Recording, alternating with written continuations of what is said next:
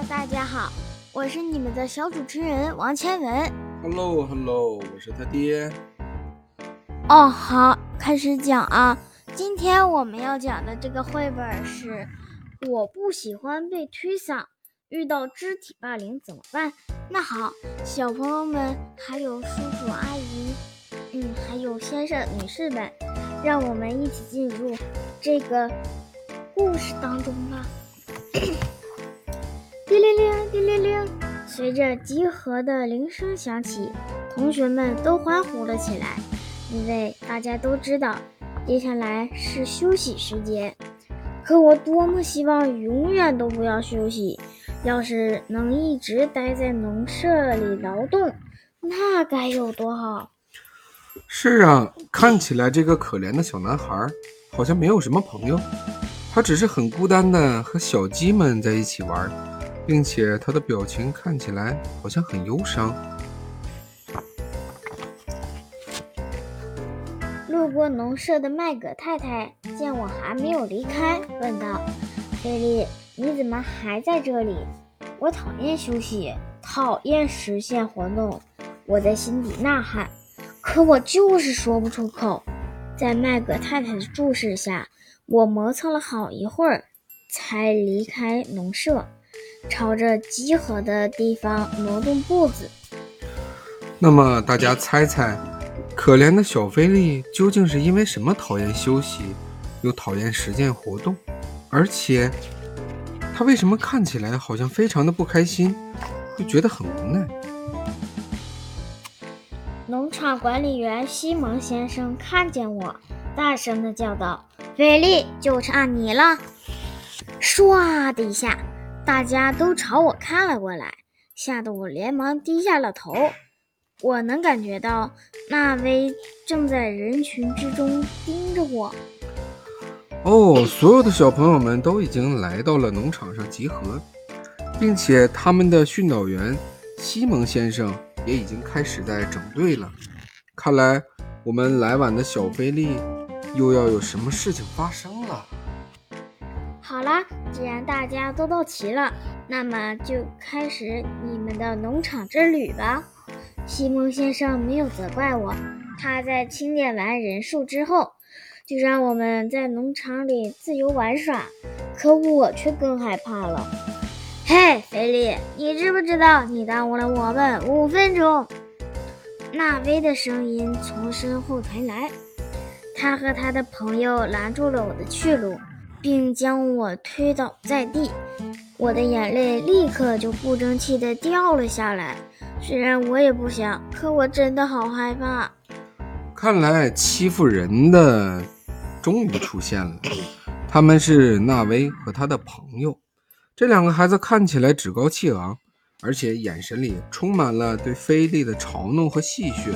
看来他们也是经常欺负我们可怜的菲利了。那么接下来会发生什么呢？那位一把拽起了我的衣领，恶狠狠地说：“爱哭鬼，如果你再敢浪费我们的时间，我就揍你！”说完，他还朝我吐了口水。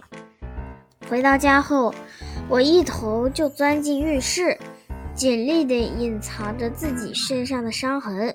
可这一次，妈妈好像发现了我的异常。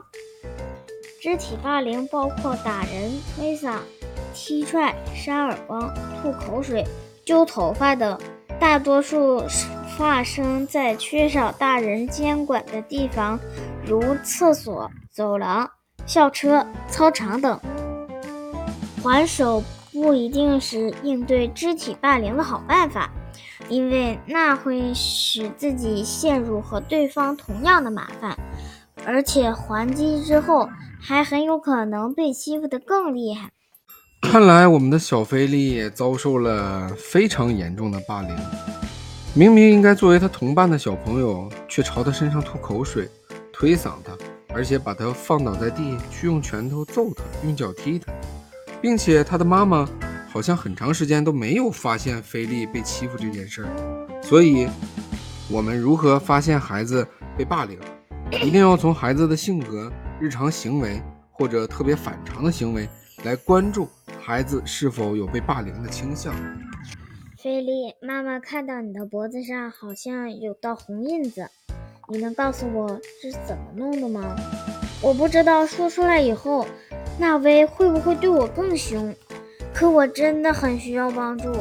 我把所有的事情都告诉了妈妈，妈妈非常生气，她立刻就给麦格太太打了电话。看来他的大英雄妈妈终于出场了。原来，在妈妈心里，孩子永远是第一位。无论他遭受到什么样的欺负，妈妈都会像英雄一样去保护他。接下来，故事就要更精彩了。那天晚上，妈妈守在我的床边，她轻轻地摸着我的脑袋说：“很高兴你能把事情告诉我。要知道，这不是你的错。我已经和麦格太太聊过了。”妈妈向你保证，绝对不会让他再欺负你。但你也应该知道，你要怎么做才能保护自己。妈妈告诉我，平常可以尽量和朋友们待在一起。遇上了麻烦，可以向老师寻求帮助。最重要的是，一定要勇敢，因为我越害怕，纳威就会越欺负我。被欺负时，你可以向一位你信任的大人寻求帮助，他能制止霸凌，并给你提供适当的建议。就像是晚上睡觉前，纳威可能没有和他的爸爸妈妈沟通，因为他是一个欺负小朋友的人，而我们的菲利却和他的英雄妈妈在一起聊了聊他的小秘密。妈妈像一个英雄一样，教他如何去制止霸凌。那么，希望接下来的菲利。可以变成一个小英雄，去和霸凌他的人说不。第二天，麦格太太让纳威向我道歉，但纳威非常不服气，他恶狠狠地盯着我。看到纳威的样子，我很害怕，但我记起了妈妈的话，于是我鼓起勇气，盯向了纳威的眼睛。过了好一会儿。纳威终于避开了我的目光，小声地说道：“对不起。”看来，无论是怎么样欺负人的人，都有害怕的时候，因为只要你不屈服于霸凌你的人，他就会挪开目光，并且也可能会害怕你。记得一定不要向霸凌你的人低头，要勇敢的和他们对视，并且在他欺负你的途中，要大胆的说不。制止他对你的霸凌。经历了这次的事情，我变得勇敢了许多。也许以后还会遇上麻烦，但我不会再害怕了，因为我学会了用正确的方法保护自己。看来之后，我们的小菲利跟纳威也成为了朋友。其实，所有的霸凌。并不仅仅是强者对弱者的霸凌，也许他只是觉得你没有和他成为朋友，或者他只是因为你太胆小、太懦弱，不像个男孩子，或者不像一个女孩子一样，才会产生霸凌的想法。如果我们所有的人都可以成为朋友，也许霸凌就不存在了。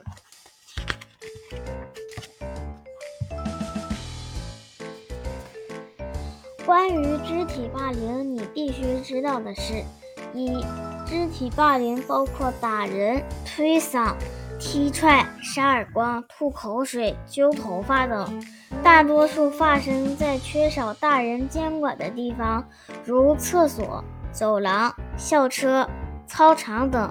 因此，我们处于这类场所时，可以尽量待在老师或者朋友的身边，这样会比较安全。